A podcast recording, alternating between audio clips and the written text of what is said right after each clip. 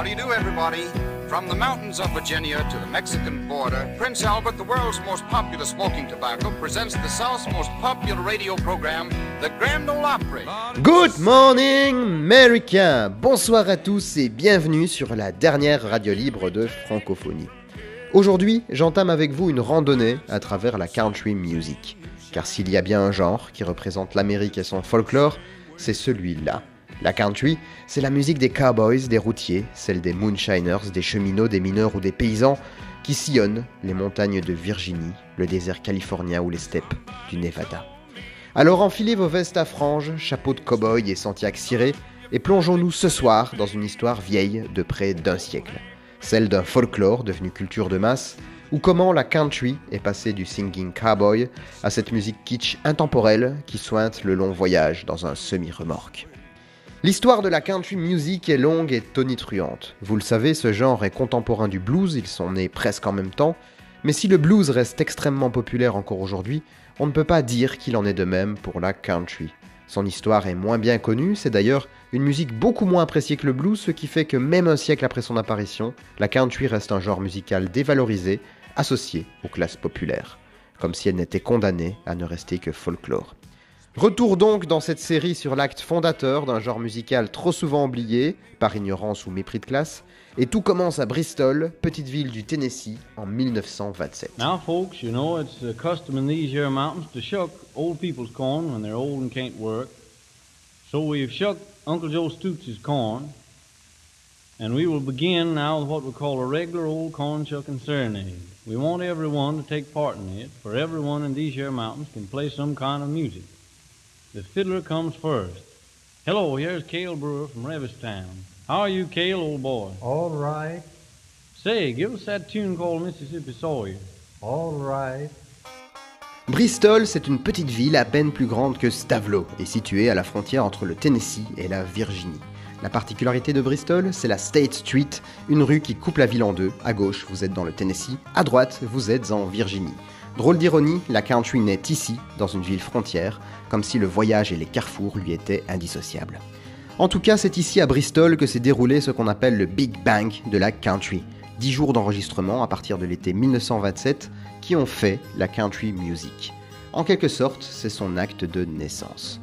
Pendant cette dizaine de jours, un certain Ralph Pear enregistre de nombreux artistes venus inscrire sur disque des chansons qu'ils jouaient traditionnellement dans leur village. On parle là d'une époque où la musique est relativement peu présente dans le quotidien, en tout cas la musique comme on l'entend aujourd'hui, c'est-à-dire la musique enregistrée. Vous savez, pas de streaming ni de disquaire à proprement parler. En 1927, le disque et la radio commencent à peine à se populariser. Si vous voulez écouter de la musique à l'époque, il fallait aller à l'église, dans les fêtes de village, se rendre dans les danses de grange, ou écouter des groupes au coin de certaines rues en manif, ou dans les saloons. En tout cas, c'est là que la country pouvait être entendue avant qu'on ne l'inscrive sur disque à Bristol en 1927. À l'origine des Bristol Sessions, un homme, Ralph Pear. J'en avais déjà parlé dans notre émission sur Memphis, mais Ralph Pear, dans les années 20, ce n'est pas n'importe qui. Il a déjà enregistré beaucoup d'artistes de blues, de jazz, de gospel, à une époque où ça n'intéressait personne. Sa méthode, c'est d'arriver dans un endroit avec son matériel d'enregistrement, de mettre une petite annonce dans un journal, ingénieur du son recherche artiste de folklore, et de payer les musiciens souhaitant s'enregistrer. Il recevait 50 dollars par face, soit l'équivalent d'un bon loyer de l'époque, et oui, se faire enregistrer chez Père, ça rapporte. Si les artistes reçoivent cependant un joli cachet, les bénéfices de vente pour chaque disque, ça, ça revient évidemment au producteur, c'est-à-dire Père et la Victor Machine Company. Mais si vous connaissez la firme Victor, c'est celle qui imprime sur ses disques un chien blanc devant un gramophone. Mais ne vous méprenez pas, on est en 1927, ce n'est donc pas un joli studio avec des murs capitonnés et micro dernier cri. Non, bien souvent, Père loue une chambre à l'étage d'une auberge, les conditions d'enregistrement ne sont absolument pas idéales, L'acoustique est vraiment mauvaise et on doit parfois suspendre la session parce qu'on entend des bagarres à l'étage du dessous. Ce que Ralph Pear a cependant permis en enregistrant ses artistes, c'est la diffusion d'une musique qui, sans le disque ou la radio, serait restée orale. La première session commence le 25 juillet 1927 et le tout premier enregistrement, c'est ce que je vais vous passer en face A. Une chanson interprétée par un certain Ernest Stoneman qui, sans vraiment s'en rendre compte, ouvre la session qui va faire la country. Alors le son est vieux, et pour en profiter pleinement, je vous invite à vous mettre dans la peau de celui ou celle qui, pour la première fois, a entendu jouer sur gramophone un son qui n'existait normalement que de manière instantanée et éphémère. un son qu'on ne pouvait entendre que dans des granges ou des fêtes de village. Désormais, grâce à Ralph Pear et à la magie de l'électricité, la country devient éternelle. On peut l'entendre ailleurs que dans l'écho des montagnes, et son histoire ne fait que de commencer. Ernest Stoneman, Dying Girls Farewell, tout premier enregistrement des Bristol Sessions en 1927. The time has come,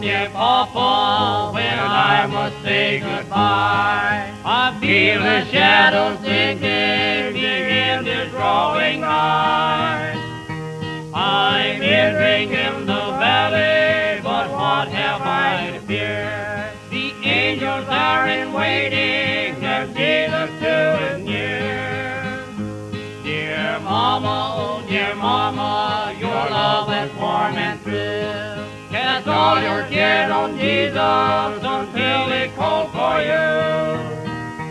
He never will forsake you, though sorrows press you sore. He'll bring you to that city where we shall part no more.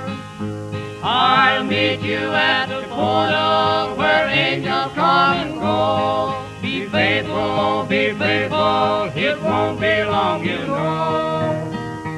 I'll meet you at the portal where angels come and go. Be faithful, be faithful, it won't be long, you know.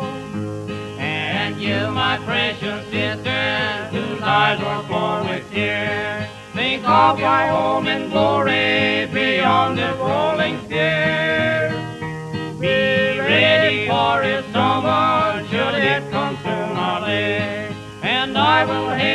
you welcome there by the golden gate. Dear brothers, I must leave you, remember life is brief. I know my leaving pained you and filled your heart with grief. But soon you'll be with Jesus, where we shall part no more. Oh, brother, will you meet me on that shore? I'll meet you at the portal where angels come and go. Be faithful, oh, be faithful, it won't be long, you know. I'll meet you at the portal where angels come and go. Be faithful, oh, be faithful, it won't be long, you know. Farewell, my love companion, I bid you all adieu. Give your life to Jesus and be to duty true. Walk close beside the Master until your journey's o'er. He'll guide you through the valley and we shall meet no more. I'll meet you at the portal where angels come and go. Be faithful, oh, be faithful, it won't be long, you know. I'll meet you at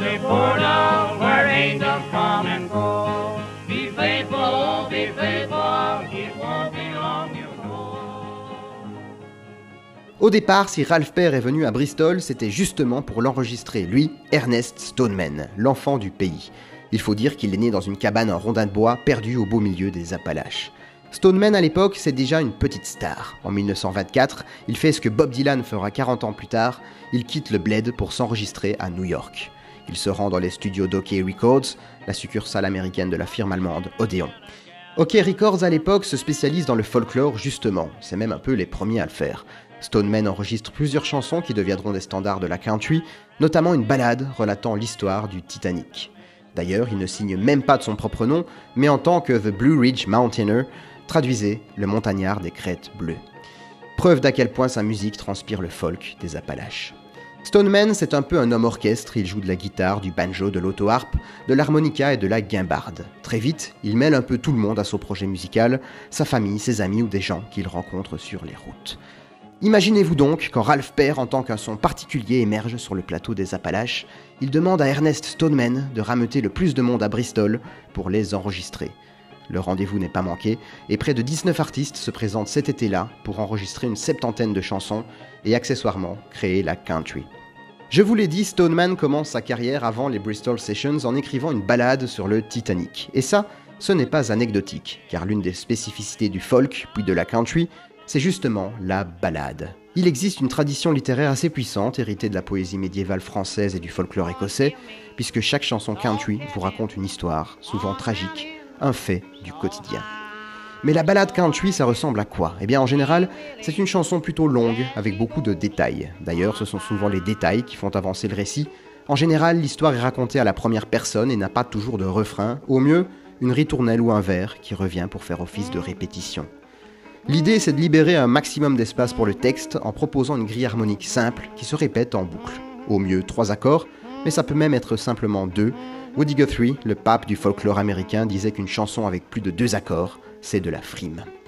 Ralph Pear va enregistrer plusieurs ballades de différents artistes, notamment B.F. Shelton, premier artiste à inscrire sur disque la très connue ballade Pretty Polly. C'est la raison pour laquelle je vous passe en face B cette fameuse chanson Pretty Polly, enregistrée le 29 juillet 1927, une chanson qui nous raconte la tragique histoire de la pauvre et jolie Polly. La particularité, c'est qu'ici la chanson est racontée du point de vue de Willie, l'amant mais aussi l'assassin de Polly. Willy emmène Polly se balader en montagne, mais Willy est bizarre. Polly comprend que quelque chose ne va pas. Elle dit à Willy qu'elle est effrayée par ses manières. Mais Willy ne répond pas et continue de marcher. Au détour d'un sentier, Polly aperçoit la raison de cette balade improvisée. Là, à l'ombre d'un saule et à plusieurs miles de toute civilisation, Willy a creusé la tombe de Polly. Polly se jette à genoux. Si je ne peux être ta femme, laisse-moi au moins mourir vieille fille. Trop tard cependant, car le sort de Pretty Polly est scellé. Alors, en tant que ballade typique et pièce fondatrice de la country music, je vous passe en face B, B.F. Shelton, pour Pretty Polly, toujours en 1927. Pretty Polly, pretty Polly, would you think it unkind? Pretty Polly, pretty Polly, would you think it unkind me to sit down beside you and tell you my mind? I courted pretty Polly, won't live long night. I courted pretty Polly, won't live long night unless the next morning before it was light. I let her over the hills through the valley so deep.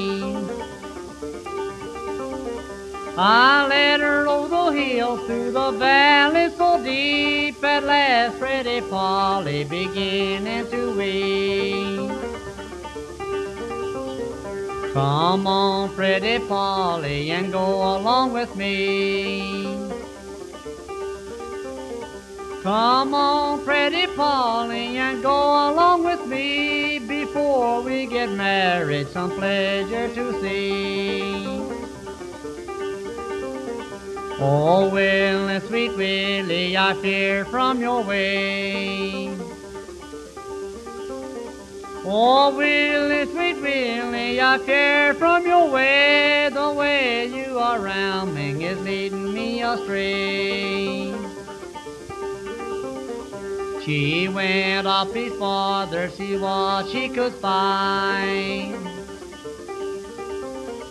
She went up his father, see what she could find, and you dove grave and a spade line by. Had no time to study, no time there to stand. Had no time to study, no time there to stand. He stood with a knife through all in his right hand. Pretty Polly, pretty Polly, you guessing just right. Pretty Polly, pretty Polly, you guessing just right. I dug on your grave six long hours of last night. She threw her arms round him and suffered no fear. She threw her arms round him and suffered no fear. How can you kill a girl that loves you so dear? He stabbed her to the heart, her heart's blood it did flow. He stabbed her through the heart, her heart's blood it did flow, and into the grave Pretty Polly did go.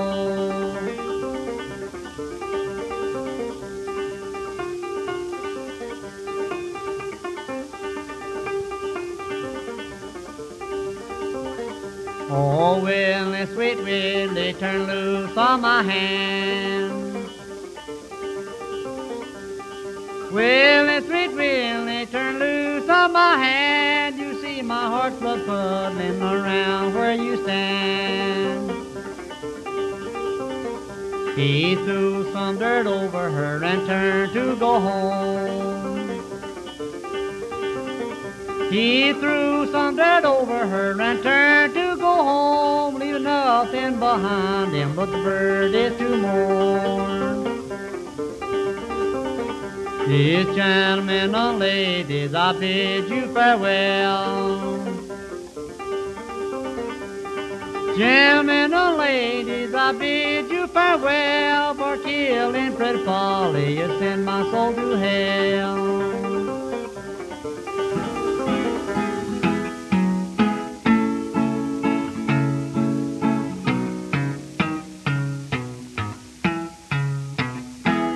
Dans cet épisode, j'ai voulu vous présenter les Bristol Sessions et m'attarder sur la ballade, ce mode d'expression très ancien qui raconte des histoires souvent dramatiques et violentes.